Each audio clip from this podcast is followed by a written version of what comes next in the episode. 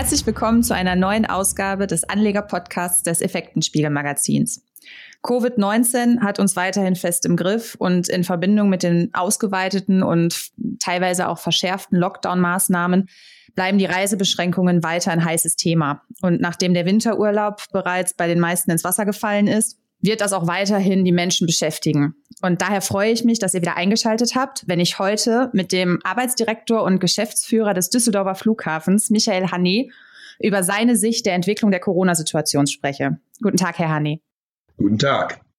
Herr Hané, bevor wir direkt ans Eingemachte gehen, schauen wir vielleicht doch noch einmal auf den Jahresbeginn 2020 zurück. Die Tourismuskonzerne sind ja teilweise von einem Rekordjahr ausgegangen. Wie sind Sie als Flughafenbetreiber vergangenes Jahr ins Jahr gestartet? Ja, ich meine, wir haben da natürlich ähnliche Gedanken gehabt äh, wie unsere Reiseveranstalter und die großen Touristikkonzerne.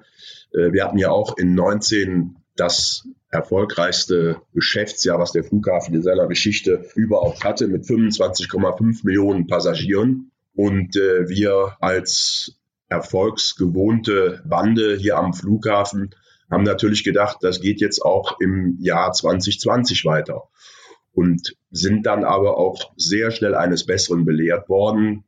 Ich weiß noch, wir haben äh, im Februar hier oben in unserem Besprecher gesessen, äh, haben einen schönen Blick über das gesamte Flugplatzgelände von da aus und haben gedacht, naja, komm, das ist wieder so ein Thema wie SARS, Vogelgrippe, Schweinegrippe wird sich klar partiell auf das Thema Reisen auswirken, aber so in zwei, drei Wochen sind wir eigentlich wieder auf dem alten Stand und dann läuft der Laden ganz normal weiter. Mhm. Aber diesmal kam alles anders und keiner von uns konnte sich zumindest im letzten Jahr vorstellen, mit welchen Problemen wir zu kämpfen haben werden im gesamten Jahr 20. Und wir sehen ja heute auch, wir sind immer noch nicht ganz durch. Wir haben jetzt zwar ein kleines Lichtlein am Ende des Tunnels, was versucht äh, langsam, aber sicher heller zu werden, weil alle setzen jetzt auf die Impfstrategie und wir hoffen natürlich, dass diese Impfstrategie auch für uns und für die Reisebranche sowohl touristisch als auch geschäftlich wieder die Lichter voll angehen.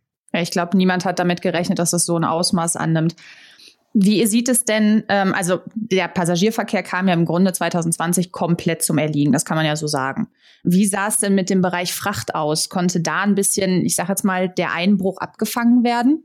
Naja, Düsseldorf äh, war eigentlich nie so ein klassischer Frachtflughafen. Wir haben unser Frachtgeschäft aufgebaut äh, im Bereich der Beifracht. Das heißt, die Flugzeuge, die die unterschiedlichen Destinationen von Düsseldorf aus angeflogen haben, haben immer Fracht mitgenommen. Und insbesondere die größeren Mengen auf den Langstrecken. Aber die Langstrecken haben wir äh, eigentlich alle im Monat März verloren.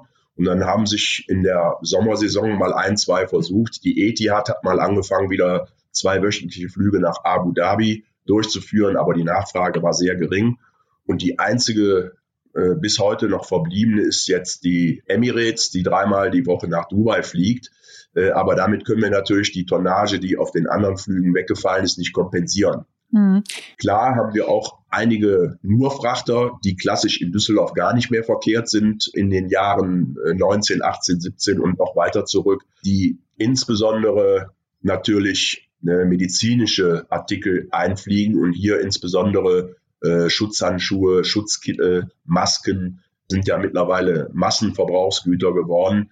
Äh, da haben wir dann schon noch ein wenig Tonnage. Aber wir kommen natürlich im Wettbewerb gegen die klassischen Frachtflughäfen wie Leipzig, Köln, Frankfurt, München nicht an, weil da auch die großen Integrierte arbeiten. In Köln sind in erster Linie die UPS, die FedEx, TNT und wie sie alle heißen, natürlich auch DHL, die dort den größten Frachtumschlag machen. Und unser Spitzenjahr war eigentlich im Frachtumschlag das Jahr 17 mit äh, 120.000 Tonnen Fracht, die auch geflogen werden. Viele äh, wissen nicht, dass ein großer Teil der Luftfracht auch auf der Straße äh, transportiert wird. Da haben die Trucks, in denen in der Regel fünf Flugzeugpaletten geladen werden, äh, eine Flugnummer und verkehren dann zwischen Flughäfen wie Luxemburg, Düsseldorf, Frankfurt, Düsseldorf, Frankfurt, München, Düsseldorf, Leipzig oder, oder, oder. Und der Anteil, der ist natürlich auch deutlich zurückgegangen, weil die Wirtschaft ja in großen Teilen auch zum Erliegen gekommen ist. Warum wird Luftfracht über die Straße transportiert? Ich glaube, das ist äh, den wenigsten bekannt, weil meistens geht man ja doch davon aus, Luftfracht wird über die Luft transportiert. Also es gibt äh, seit Jahrzehnten eigentlich schon sogenannte Rotfeeder-Services, die quer durch Europa fahren und Luftfracht transportieren. Und weil die Airlines oder die Frachtfluggesellschaften, die suchen sich einen Hub aus, den sie anfliegen. Und die letzte Meile in Gänsefüßchen wird dann halt mit dem Truck gemacht, weil äh, die Strecke äh, Luxemburg, Düsseldorf, das sind ungefähr 250 Kilometer, äh, ist dann eben günstiger abzuwickeln. Also würde sich dafür ein Flugzeugstart nicht mehr lohnen und dann transportiert man es lieber über die Straßen. Genau so ist das. Jetzt haben Sie gerade schon den Sommer angesprochen, wo ja über einen, ja, sagen wir mal, kurzen Zeitraum wenigstens wieder gereist werden durfte. Wie hat sich die Situation bei Ihnen am Düsseldorfer Flughafen da entwickelt? Also, weil ich denke, wir, wir kennen alle die Bilder von den überfüllten Flughäfen, wo lange Schlangen sich gebildet haben, weil die Leute dann doch gedacht haben, nutzen wir die Gunst der Stunde und fahren dann doch noch mal kurz in den Sommerurlaub. Naja, ich meine, wer uns Deutsche kennt, der weiß, äh, wir reisen alle gerne und nicht nur einmal im Jahr äh, und dann nach Möglichkeit auch nicht im eigenen Lande. Alle wollen ins Ausland die Luft der weiten Welt schnuppern. Äh, da zähle ich mich auch zu. Und Klar haben wir gemerkt, dass in den Sommermonaten der Verkehr wieder etwas angelaufen ist, aber bei weitem nicht in den Mengen, die wir auch in der Prognose hatten. Wir haben uns nicht vorstellen können, dass wir fast 70 Prozent des gesamten Verkehrs aus dem Jahr 20 im Vergleich zu 19 verlieren werden. Und wir wissen ja jetzt äh, zum Jahresende, wir haben in diesem Jahr nicht mal geschafft, die sieben Millionen Marke bei den Passagieren zu knacken. Äh, sieben Millionen Passagiere hatten wir irgendwo Ende der 70er Jahre hier am Flughafen Düsseldorf. Und daran kann man dann, glaube ich, ermessen, wie schwer uns diese Krise getroffen hat. Natürlich ist das ja auch immer eine, eine Sache der Darstellung und wir wissen ja auch, wie man äh, mit Bildmaterial arbeiten kann, um die Perspektiven so darzustellen, dass der Eindruck entsteht, da sind überall lange Schlangen und auch eine Schlange ist für einen Flughafen normal. Das geht beim Check-in-Schalter los, äh, bei der Security weiter am Gate und jeder hat immer so für sich das Gefühl, äh, hier muss ich aber lange warten. Und die Prozesse, die, die haben wir eigentlich schon mit Blick auf das Jahr 20 aus 19 raus äh, versucht anzupassen, indem wir mehr Personal eigentlich geordert hatten für das abgelaufene Jahr, indem wir äh, zusätzliche Dienstleister organisiert haben, weil wir davon ausgingen, dass wir auch die 25,5 Millionen Marke in 20 wieder toppen würden. Und das haben wir dann alles abbestellen müssen und uns eigentlich komplett neu und anders aufstellen müssen, weil eben auch Auflagen kamen, die entweder vom Bund, vom Land oder aus dem städtischen Gesundheitsamt auf uns eingetrümmert sind äh, in Form von Aha-Maßnahmen, die mittlerweile ja auch jeder kennt. Und am Flughafen ist eben die Schwierigkeit, den Abstand einzuhalten, wenn viele Menschen da sind. Aber dazu gibt's ja dann den Mund- und Nasenschutz oder die medizinische Maske, äh, um diese Themen zu kompensieren. Das haben wir eigentlich auch sehr gut hinbekommen. Klar, es gibt immer wieder Einzelfälle, die dann auch gerne medial genutzt werden, um das Thema auszuschlagen. Hm. Jetzt war wahrscheinlich der Zeitraum zu kurz, denke ich mal, aber hatten Sie denn das Gefühl, dass jetzt in dem Zeitraum, in dem verreist werden durfte, ich sage jetzt mal, wie so ein Nachholeffekt aufkam? Also der Nachholeffekt, den sehen wir, glaube ich, erst in diesem Jahr. Die mhm. äh, Veranstalterbranche signalisiert uns äh, und viele haben es ja auch äh, den Medien schon entnehmen können. Die TUI hat ja mittlerweile schon 50 äh, Prozent ihres äh, Sommerangebotes auf dem Markt äh, verkauft. Und da sehen wir schon, dass die Reisewilligkeit zumindest im touristischen Bereich keineswegs nachgelassen hat. Wo wir noch eine schwierige Einschätzung haben oder uns gar kein gutes Bild machen können, ist, wie wird es beim Businessreisen sein? Ich meine, wir haben ja alle in Sturzgeburten lernen müssen, wie man mit der neuen äh, Medientechnik umgehen kann und was man damit erreichen kann. Also Teams und diese Elemente, die beherrscht selbst ich als in Gänsefüßchen alter Bürger äh, mittlerweile aus dem FF. Und ich glaube, wir haben da auch eine, eine sehr hohe Qualität äh, erreichen können. Und da weiß man nicht, wie die Unternehmen zukünftig damit umgehen. Werden die ihren Mitarbeitern sagen, hör mal, äh, für den Termin nach München, Berlin, Hamburg äh, brauchst du nicht mehr zu fliegen, da brauchst du keine Übernachtung mehr, das hast du in einer Stunde aus deinem Büro erledigt. Mhm. Das sind Fragen, die muss man sehen, wie sich die A, die Krise weiterentwickelt und wie, wie sich diese äh, Medien in den Unternehmen etablieren. Neben dem nicht vorhandenen Flugverkehr mussten sie ja auch noch andere Regelungen umsetzen, so wie beispielsweise das Testzentrum einrichten, wo sie ja nicht nur Reiserückkehrer testen mussten, was war ja ein, ein ich sage jetzt mal, öffentliches Testzentrum. Wie haben Sie das bewerkstelligt? Ja, ich glaube, äh, hier muss man unterscheiden. Wir hatten ja zwei Testzentren am Start, weil wir immer zwischen Baum und Borke gesessen haben äh, mit Blick auf Quarantäneszenarien oder Testszenarien. Da waren sich ja die Fachleute nicht immer einig, was das Beste ist. Dann gab es mal eine Mischung aus Quarantäne und Testen. Äh, Quarantäne fünf Tage, Quarantäne zehn Tage, zweimal testen, einmal testen, ging ja immer hin und her. Und aus diesem Grund haben wir zum einen für Reiserückkehrer aus Risikogebieten die ja vom RKI in einer langen Liste äh, veröffentlicht wurden und auch immer wieder amendiert werden, eingerichtet unten in der Ankunft im Bereich der Gepäckbänder, da wo die Kunden auch nach der Passkontrolle und nach dem Ausstieg aus dem Flugzeug ankommen. Und äh, dieses Testcenter wurde ja vom äh, Ministerium für Gesundheit des Landes Nordrhein-Westfalen eingerichtet, war kostenlos für die Nutzer. Die Abrechnung erfolgte über die Krankenversicherungskarte und äh, wurde vom Land NRW komplett kostenmäßig übernommen. Parallel dazu haben wir einen zweiten Anbieter gehabt, die Firma Centogene, die auf äh, einigen deutschen Flughäfen Tests macht. Die sind dazu gekommen oder haben sich überlegt, das könnte ein gewinnbringender Geschäftszweig werden, weil viele Länder, insbesondere angefangen im arabischen Raum, äh, für die Einreise in die äh, einzelnen Länder Testnachweise notwendig wurden. Heute wissen wir ja auch, sind viele, viele Länder, die diese Tests fordern. Die dürfen nicht älter sein als 48 Stunden. Äh, das Einreiseland muss in der Lage sein, den auch zu lesen. Das heißt, die müssen Übersetzungen machen in der Landessprache oder zumindest in Englisch.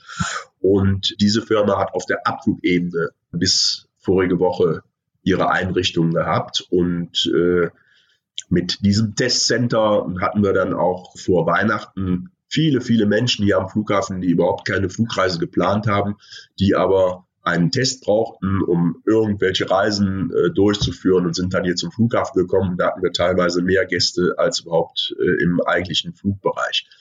Dieses Testcenter, was wir in der Ankunft eingerichtet haben, ist seit gut zweieinhalb Monaten gerechnet vom äh, Ende Dezember an geschlossen gewesen, weil man gesagt hat, das brauchen wir nicht mehr und äh, das Land äh, hat sich andere Themen überlegt und jetzt sind wir ja gerade ganz neu wieder dabei zu schauen, äh, inwieweit wir äh, mehrere Testzentren hier einrichten am Flughafen, äh, wo man in beide Richtungen entsprechende Tests und Schnelltests durchführen kann, um überhaupt äh, Fliegen zu ermöglichen. Und alle diese Themen, weil wir ja eigentlich jede Woche eine neue Parole hatten, äh, wie der Flug oder wie Flugreisen durchzuführen sind, hat natürlich zu einer großen Verunsicherung unserer Kundschaft geführt und sicherlich auch dazu geführt, dass die Zahlen so schlecht sind, äh, wie wir sie festgestellt haben. Hm.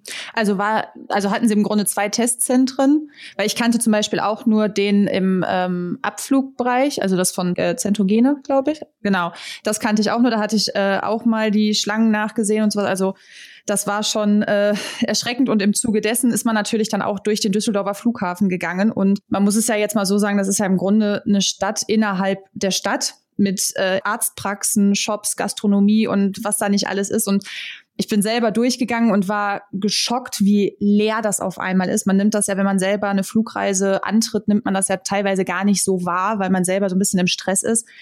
Aber das ist doch ein Riesenkomplex und ja, jetzt vielleicht dann auch die Frage, die sich dadurch natürlich dann ergibt, äh, wie wird der Düsseldorfer Flughafen nach der Corona-Krise aussehen? Also wie ist da die Lage?